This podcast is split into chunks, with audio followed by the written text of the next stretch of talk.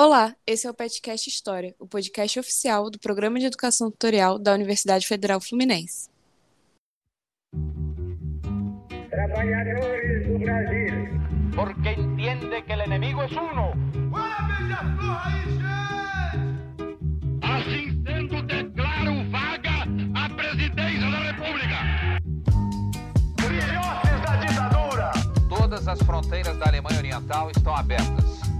Vai todo mundo perder.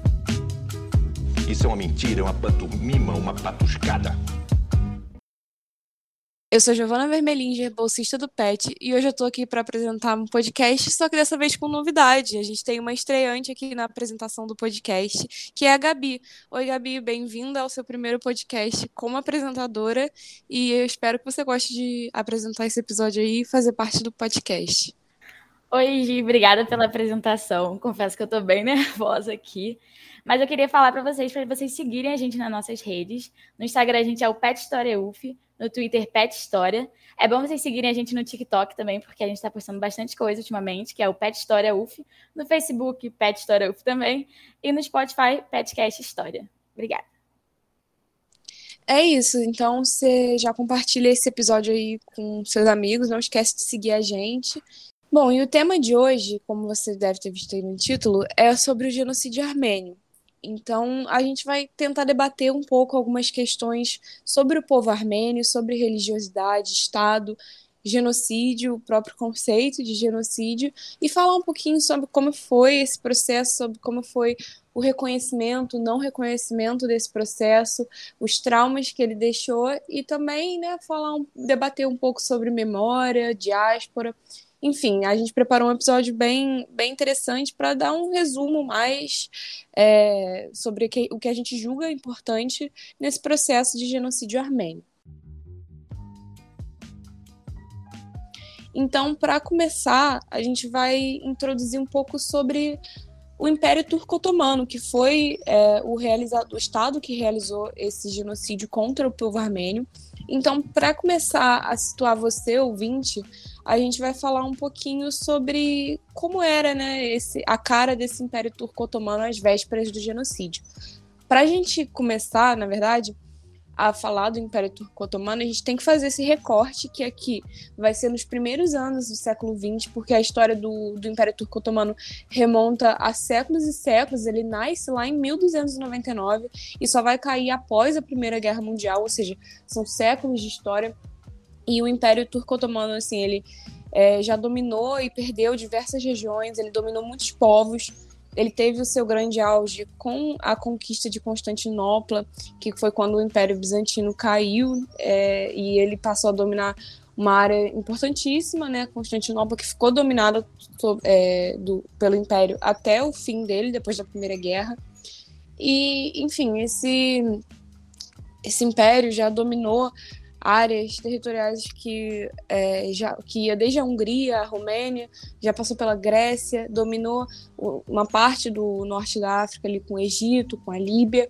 Só que a gente voltando é, para o início do século XX, os primeiros anos, primeiras décadas ali antes de 1914, o Império Otomano ele dominava basicamente ali a região da Ásia Menor, que hoje seria o território da República da Turquia e da República da Armênia. É ali no, na região muito estratégica, né, que está perto da, da Europa, né, parte ali da, da Turquia, está perto da Rússia, do Império, é, do Império Russo, que está também perto da Ásia e da África. Então é um, uma área muito estratégica que o Império Otomano ocupava e a Armênia está inserida ali dentro, né? Enfim, mas para voltando a falar um pouco do Império Otomano antes de entrar sobre, de falar mais sobre o povo armênio, a gente é, tem algumas coisas importantes para entender. Primeiro que o Império Otomano é, sempre foi um império muçulmano, governado por um sultão, então é, apesar de ele dominar várias áreas vários povos com diferentes religiões etnias, o Império Otomano era um império muçulmano e sempre foi governado por um sultão e sempre praticaram a religião islâmica. Mas só que, como eu disse, o império, ao longo do, de todos esses séculos de história, dominou diversos povos, diversas etnias, e nem todas era, elas eram muçulmanas. Então, dentro do Império Otomano, você tinha os turcos, os armênios, é, os gregos, várias etnias, os árabes, os curdos, e você também tinha várias religiões, não tinha só os muçulmanos, né? tinha cristão, judeu, tinha vários tipos do, de, do próprio cristianismo dentro do, do império. Você, enfim, tinha uma, um, um império que era muito diverso, era multiétnico e com uma diversidade religiosa absurda, tanto pela extensão territorial, pela extensão étnica, étnica que o império co compreendia, né? Então, para a gente falar um pouco mais da, da Armênia, a gente volta para esse período aí do início do século XX e pensa que, na verdade, agora o Império Otomano era basicamente a extensão territorial do que hoje é a Turquia e a Armênia. E nele a gente tinha o, alguns outros povos, né, os turcos, os curdos, assírios, árabes, mas tinha um povo armênio. E o povo armênio é um povo muito antigo também, né, com uma etnia muito própria e muito ligada à religião cristã. A Armênia é um país de maioria cristã, inclusive com o cristianismo próprio, uma igreja é, própria, que é a Igreja Armênica Apostólica, que teria sido uma das primeiras igrejas a surgir. Inclusive, a Armênia foi um dos primeiros estados a adotar, um dos primeiros países a adotar o cristianismo como religião oficial. E o cristianismo ele está entrelaçado com a história do povo armênio, né? Tem muitas é, passagens bíblicas e eventos bíblicos que teriam acontecido na Armênia. É, então, esse povo sempre foi muito ligado ao cristianismo como identidade do próprio povo armênio. Então, a, apesar do, do Império Otomano ser um império muçulmano, a Armênia, como um país cristão de maioria cristã, sempre existiu dentro do Império e, na sua maioria, a gente aqui ao longo dessa história vai ver que foi uma, uma existência razoavelmente pacífica. Tiveram momentos de tensões e perseguições contra essa minoria religiosa, que na verdade na Armênia era a maioria cristã, mas só que durante muito tempo o Império Otomano conviveu com essas é, diversidades étnicas e religiosas pacificamente. Bom, então a gente tem isso aí no começo do século XX, né? Essa imagem de um império turco que já está bem enfraquecido comparado ao que ele já dominou em sua extensão territorial ao longo da história, mas que domina aí essa região da Ásia Menor que é muito importante e ainda assim é uma extensão grande, né? Que, considerando a Turquia e a Armênia, mas a gente tem ainda um império com uma multiplicidade étnica enorme e religiosa também, que viveu durante um grande tempo em harmonia com as religiões dentro do império, apesar de ser né, um império oficialmente muçulmano, islâmico, governado por um sultão. E agora a gente vai seguir um pouco, que a gente já entendeu muito é, um pouco melhor quem é o Império Otomano e quem são esses armênios, uma figura aí mais por alto para entender melhor as outras questões de genocídio, a gente vai falar sobre o próprio conceito de, de genocídio. Então, eu vou pedir para a Gabi falar um pouco mais sobre isso, para a gente poder entender melhor o que, que é isso, né? Que a gente ouve muito falar, mas que às vezes não para para pensar tanto em relação ao próprio conceito. Sim, Giovana, é, com certeza, porque esse, esse termo hoje em dia é usado em diferentes ocasiões, diferentes contextos, então acho fundamental que a gente entenda direitinho o que ele quer dizer, né?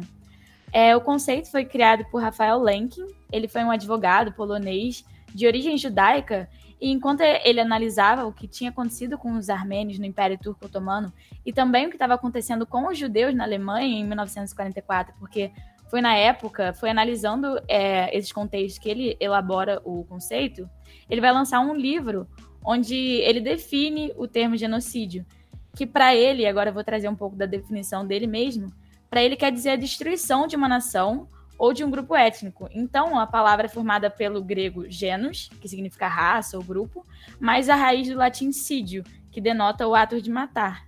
E não é necessariamente a destruição imediata de todos os membros de uma nação, mas sim um plano coordenado de diferentes ações visando a destruição dos fundamentos essenciais da vida dos grupos nacionais, como as instituições, a cultura, a linguagem, a religião, etc., tendo como objetivo aniquilar esses mesmos grupos.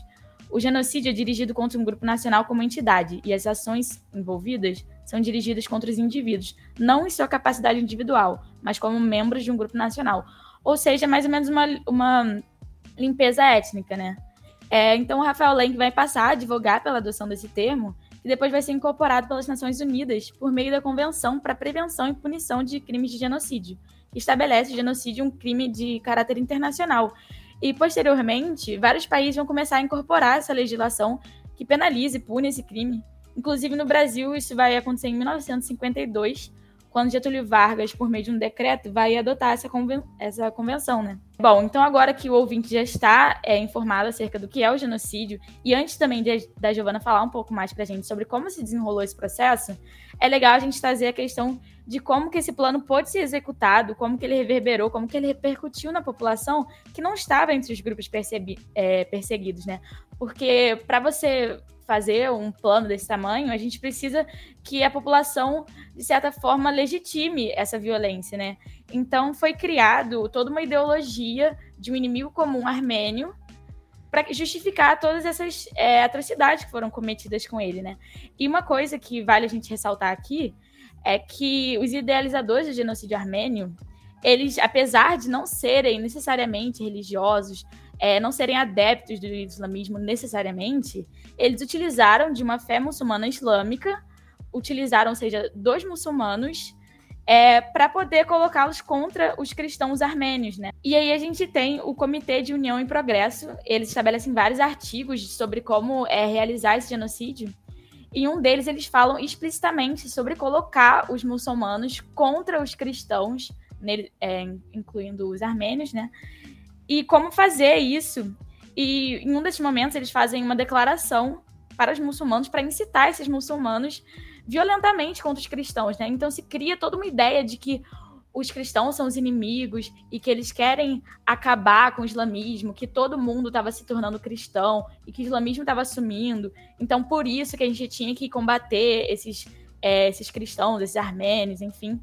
É, então, a gente vai criando uma ideia de uma xenofobia de um inimigo. E assim, é, por meio dessa ideologia, você pode tanto justificar as atrocidades que o próprio Estado estava fazendo, que os próprios jovens turcos, que a gente vai falar um pouquinho mais à frente, estavam fazendo. Então, assim, você tá ok com todos esses absurdos acontecendo porque você está de acordo com essa ideologia.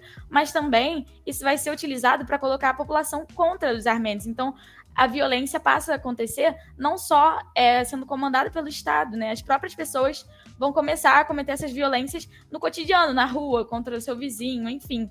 E aqui também é importante a gente falar que a gente está se referindo ao uso político dessa religião. Então não é, é tratar o islamismo como violento, os islâmicos como violentos. Não, a gente tem que entender que isso foi uma, um uso político mesmo, bem intencional, é, planejado, estruturado para colocar essas populações umas contra as outras. Então, para não direcionar isso para um preconceito contra os islâmicos, né? Então, se para a população islâmica no geral a gente estava falando de um projeto de, de uma religião totalitária, totalizante, para os idealizadores a gente estava falando da criação de um Estado, de um Estado é, uninacional e com só uma religião. Então, eram interesses distintos, mas que os, esses ideólogos, idealizadores de genocídio souberam utilizar essa religião a favor deles para terminar esse plano, para elaborar esse plano do genocídio armênio. Então, agora que a gente já situou vocês mais ou menos o que é o genocídio e dessa questão da religião, do, da religião sendo usada a favor do genocídio, a Giovana vai falar um pouquinho pra gente de como que aconteceu de fato esse genocídio, né? Quais foram as fases do genocídio. Então, pode falar, Giovana. Perfeito, Gabi. Então a gente viu que o genocídio é um projeto, né? É um projeto pensado, é um processo que envolve, que envolve várias camadas para você justificar, respaldar e fazer com que esse genocídio possa acontecer, né? Então a gente vai ver um pouquinho como se deu isso tudo, porque a Gabi já falou, muito bem falado, sobre a religião, né? Que, como a gente viu na introdução, a, a, os armênios eram de maioria cristã no Império Muçulmano e essa religião foi usada politicamente com um fim muito explícito de, de construir né, essa imagem de um inimigo é, interno que foi é, uma, um viés, né? Através da religião, a gente vai ver que não foi o único pilar de, da construção dos armênios como inimigo interno, mas que ajudou a justificar um processo de extermínio dessa população. Enfim, é, a gente volta né, ao Império Turco-Otomano do início do século XX para co começar a, a, entender a construção desse processo genocida. Então a gente volta lá para 1908, assim, como ponto de partida para começar a contar essas fases do, do genocídio. Em 1908, um grupo de oficiais do exército turco, eles vão se rebelar contra o sultão Abdulhamid II e vão forçar ele a restaurar uma constituição que existia em 1876, que consistia basicamente em transformar o Império Turco Otomano em uma monarquia constitucional, só que uma coisa muito importante é que respeitasse as liberdades individuais e os direitos étnicos dos povos que habitavam dentro do, do Império. Então, é, isso gerou uma grande euforia, porque deu certo e o sultão é, foi, o sultão caiu e, enfim, acabou que essa constituição foi restaurada.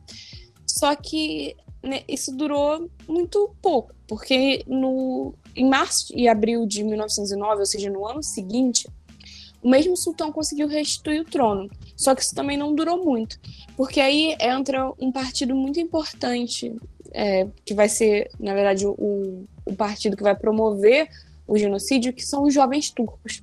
Eles, em março e abril de, 1900, de 1909, vão reagir e destruir de novo esse sultão.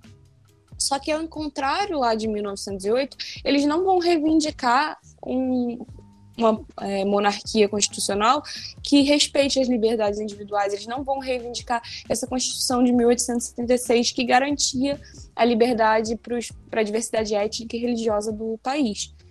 Eles vão, pelo contrário, suprimir esses direitos e vão declarar um estado de emergência, que vai ser assim um plano de fundo muito importante para entender esse processo de, de extermínio que vai ser respaldado por várias coisas que a gente vai falar, né? Como a Gabi já falou, sobre a questão do inimigo é, religioso, mas também tem esse plano de fundo de um cenário de emergência, de instabilidade política, que vai respaldar aí algumas ações de que vão se constituir no genocídio alguns anos para frente. Em 1914, a gente vai ter o início da Primeira Guerra e o Império Turco Otomano ele vai entrar do lado da Alemanha e da Itália, ou seja, vai estar inserido na, na guerra.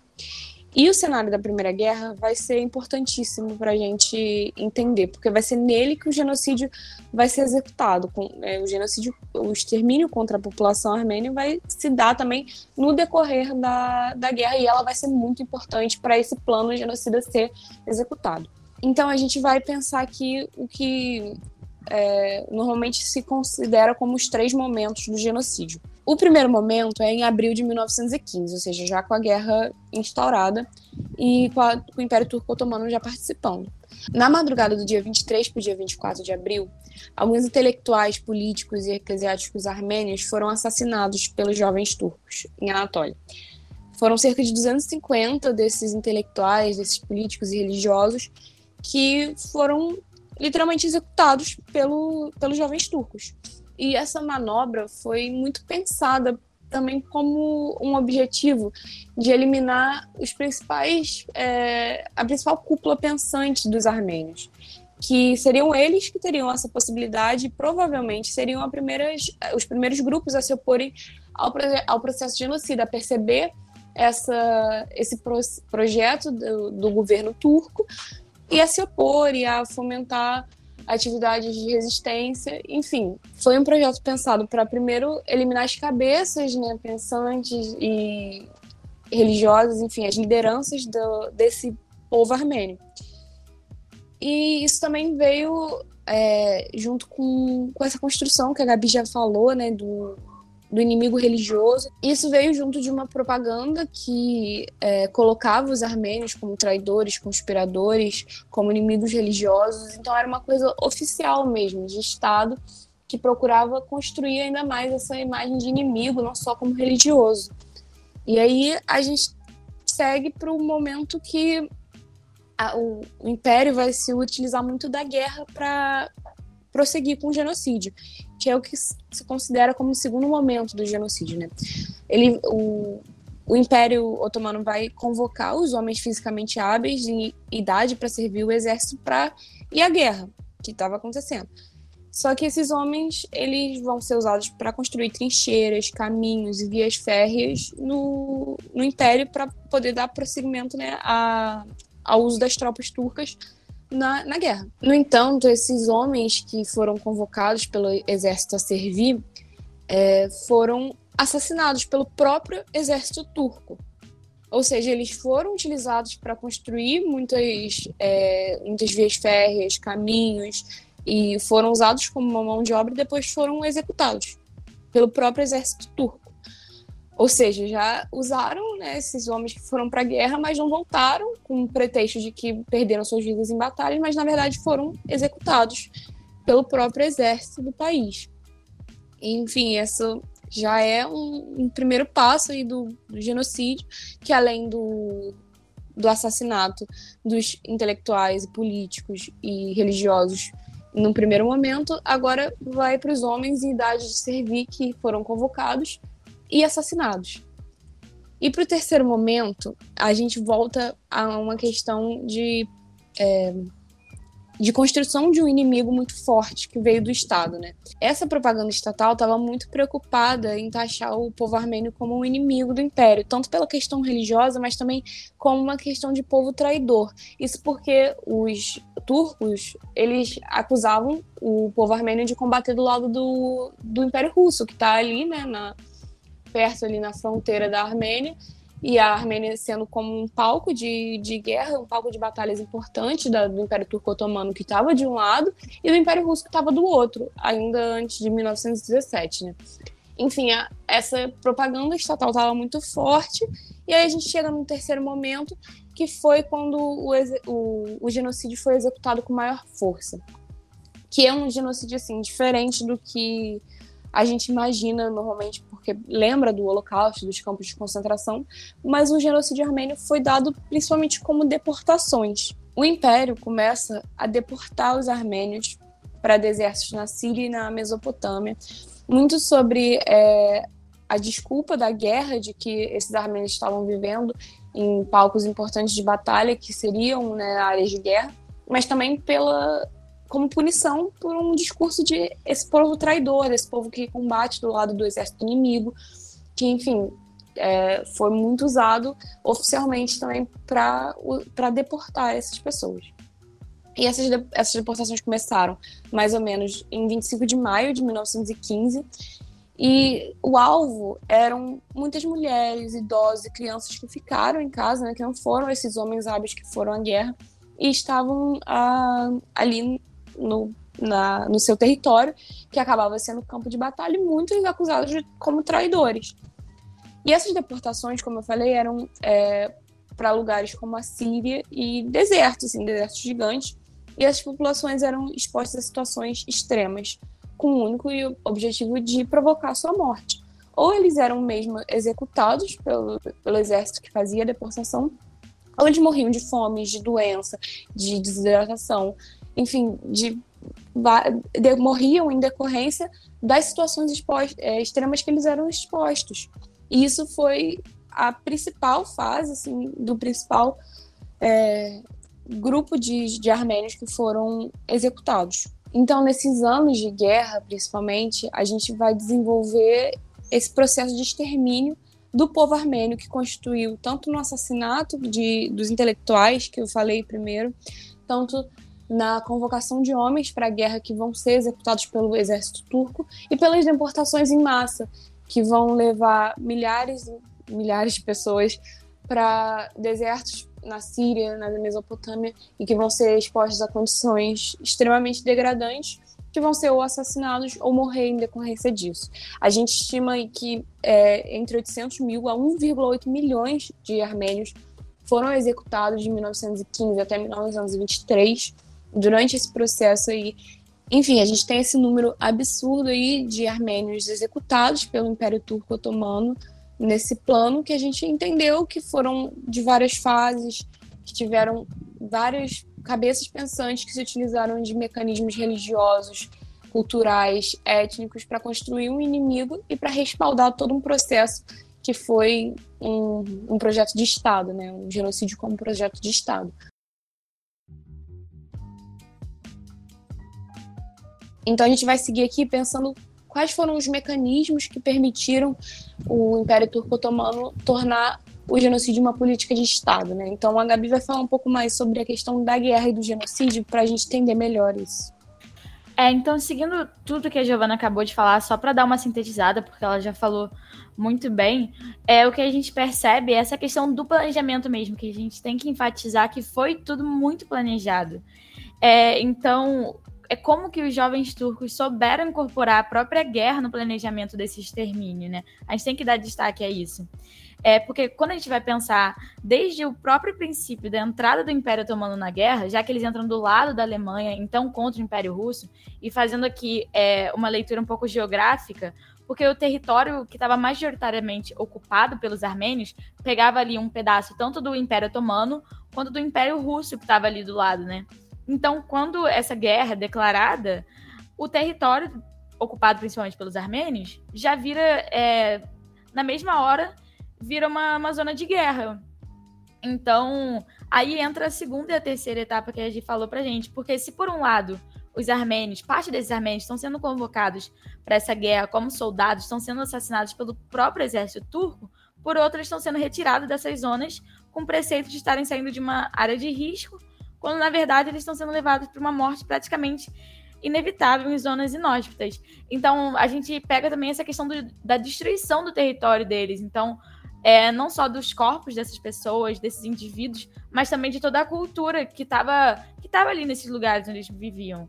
É, então, vale ressaltar novamente o planejamento, que é muito bem pensado, porque a gente precisa de uma grande quantidade de gente, de oficiais do exército, é, dispostos a executar esses planos, mas não só executá-los recebendo uma ordem que vem de cima, mas também a pensar esses como fazer esses procedimentos, né? Pensar na logística.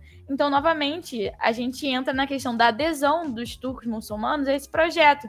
Então, não é uma questão só que vem de cima. Essa ideologia vai permeando a sociedade a ponto de que essas pessoas viram é, participantes ativos desse processo, dessa questão do inimigo armênio e tudo mais. Então, em conclusão aqui, a guerra funciona como um pano de fundo para a elaboração é, de alguns desses métodos. Inclusive, lembrando aqui que existia uma unidade especial que não estava ligada ao Estado e que participava desses, desse, desses processos. E quando a gente tem as deportações, eles tinham o aval para poder assassinar essas populações deportadas sem punições do Estado, né? Então, é uma questão, novamente, que pega o Estado, mas também pega a população geral. É, e agora a, gente, a Gi vai falar um pouquinho para gente de como rolou esse respaldo estatal através das leis para as deportações.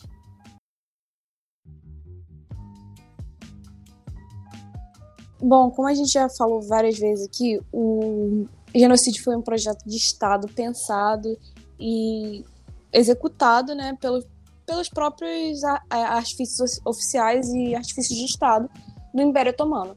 E as, quando a gente fala isso, quer dizer que realmente teve um respaldo, um, respaldo legal, um projeto construído ao longo do, de, de anos que a gente viu aqui contra o povo armênio, mas que também foi construído por parte de dentro do Estado do Império Turco-Otomano.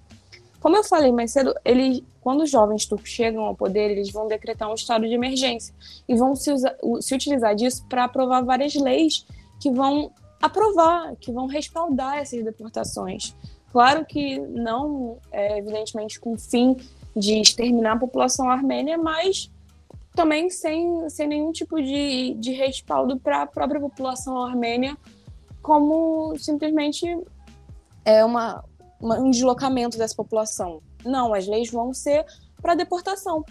O Comitê para a União e Progresso aprovou uma lei temporária de, de, de deportação em 29 de maio de 1915 e ela justamente autorizava os militares otomanos a deportar tanto aqueles que eram vistos como traidores, como uma ameaça, seja por combater do lado do, do exército do exército russo, e isso não, não tinha, não precisava ter nenhum respaldo, bastava você ter uma desconfiança ou querer acusar algum armênio ou um grupo de armênios de estar sendo traidor ou de estar combatendo com o exército inimigo, que já bastava para ser respaldado pela lei aprovada pelo comitê para você deportar, deportar e aí naquelas condições que a gente já trouxe aqui de, enfim, é, condições extremamente degradantes com o objetivo de exterminar essa população.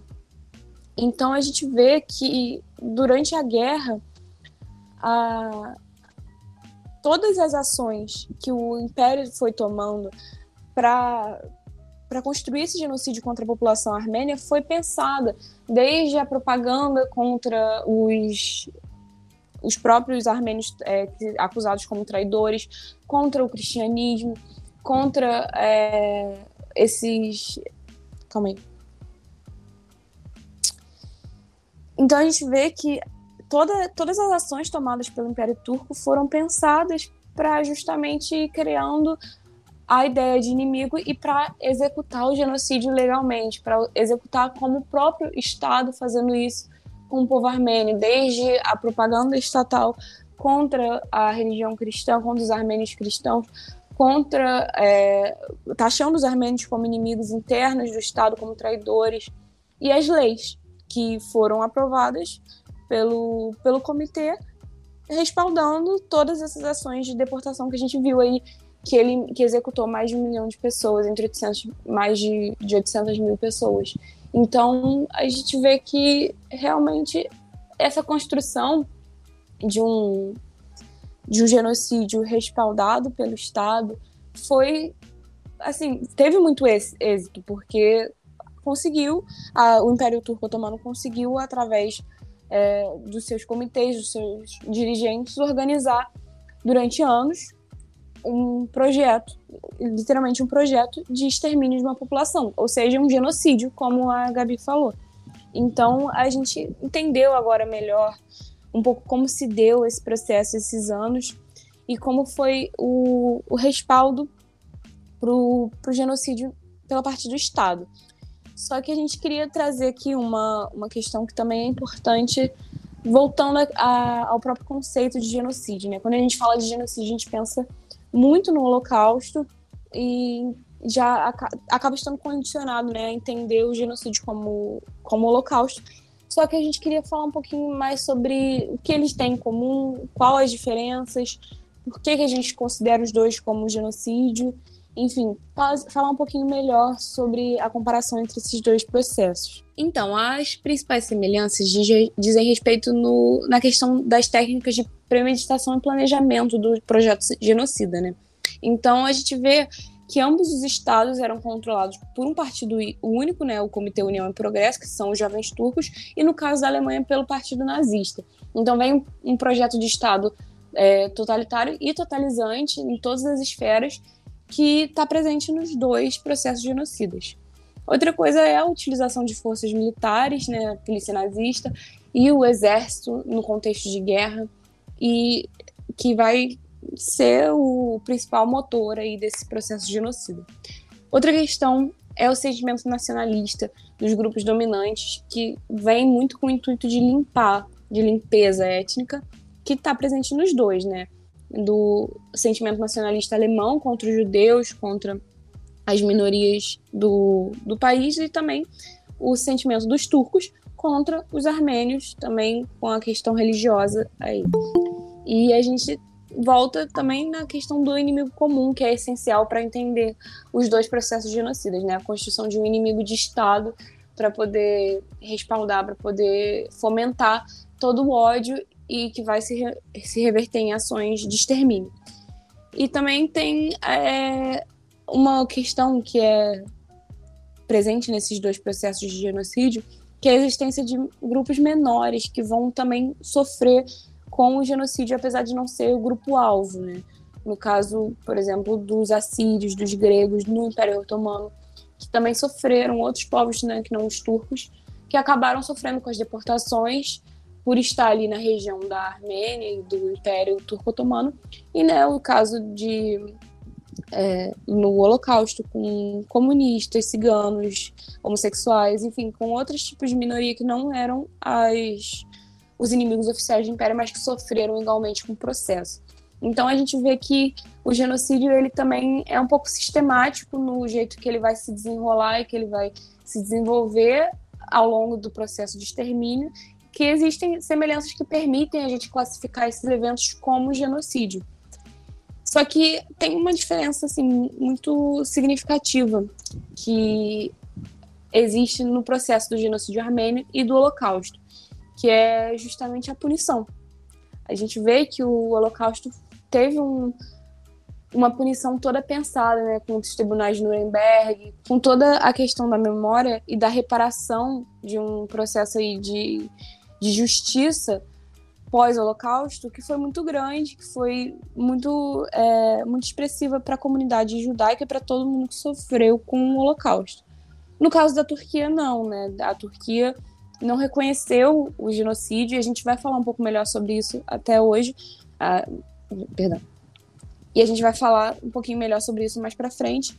Mas a, a, principal diferença aí vem é, nessa questão da, do não reconhecimento e da não punição, que vai trazer, vai acarretar diversas questões importantes para o próprio sentimento nacional armênio, para a própria identidade armênia, que a gente vai falar um pouquinho mais para frente. E vale a gente lembrar aqui que nem o povo judeu, nem o povo armênio tinham um Estado. Então, esses Estados vão ser criados só depois desse processo de genocídio que ambos os povos viveram. E então a gente não tinha é, um órgão tão forte para protegê-los do que estava acontecendo, né? Para fazer essa responsabilização de quem estava oprimindo eles. E outra coisa que a gente pode trazer aqui é que nos dois casos a gente não teve é, um instrumento de prevenção para que isso não fosse acontecer. Então, tanto no Holocausto quanto no genocídio armênio, a gente não teve uma prevenção, mas depois, como a Giovana estava falando, e agora trazendo de novo a palavra para ela, o Holocausto teve uma, uma punição e o genocídio armênio não. O que traz essa questão da memória que ela vai falar um pouquinho mais pra gente. Bom, é exatamente. Como a gente falou que a Turquia não reconheceu até hoje que o que se deu lá entre 1915 e 1923 foi um genocídio contra a população armênia. Isso acarreta várias coisas, porque a gente tem uma população, uma etnia muito grande passando por um processo de genocídio que gera um trauma um, muito delicado. A gente tem um processo de um, de um evento que durou anos que envolveu o extermínio de milhares, centenas de milhares ou milhões de pessoas e que, enfim, que não foi reconhecido, que né, o básico do básico para a gente ter uma, um processo de, de processamento desse trauma não foi feito, que foi o reconhecimento, porque a partir dele, a partir do momento em que a, a Turquia, o ator do genocídio, reconhece que fez isso, a gente pode pensar diversas políticas de reparação, de de memória, de identidade, para respaldar, né? Para dar um, algum tipo de alento à, à população que sofreu, que foi exterminada. Mas não, a Turquia nunca reconheceu o genocídio e isso acaba gerando diversos tipos de problema para a Armênia, porque primeiro de tudo, você não consegue processar esse evento traumático que se passou, porque logo depois do genocídio a gente tem aí é, 800 mil a 1,8 milhões de pessoas mortas. A gente tem famílias de sobreviventes que não têm mais um lugar para ir, que foram é, deportadas e sobreviveram, ou que não conseguem mais ficar é, na sua terra originária justamente por causa desse trauma que eles passaram. Então, quando você, primeiro, não tem nenhuma política para reparar isso ou para ajudar a, a, a, a digerir esse trauma muito grande, você tem uma dificuldade ainda muito maior de lidar com essa memória, de pensar o processo de genocídio, da construção da identidade, de, de, de gerir essa, essa violência tamanha que foi, que foi realizada contra um povo. Então, depois também do, do genocídio, é, você tem uma diáspora muito grande do povo armênio.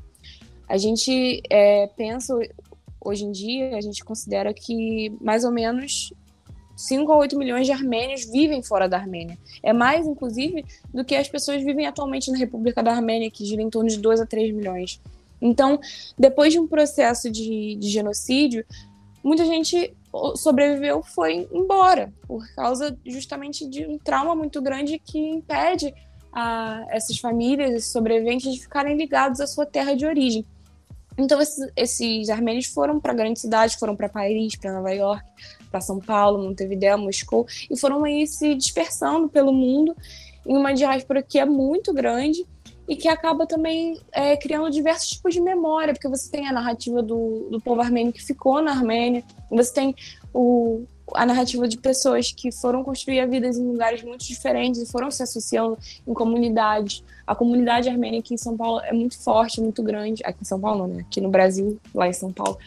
Mas é, você tem uma memória, uma, uma preocupação com a manutenção e a construção de uma memória armênia que está dispersa ao, ao redor do globo e que reivindica coisas muito distantes, porque hoje em dia já são várias gerações do que das gerações que saíram logo após do, do genocídio e que ainda tem que lutar pelo reconhecimento básico de uma violência extrema que foi feita pelo, é, contra o seu próprio povo.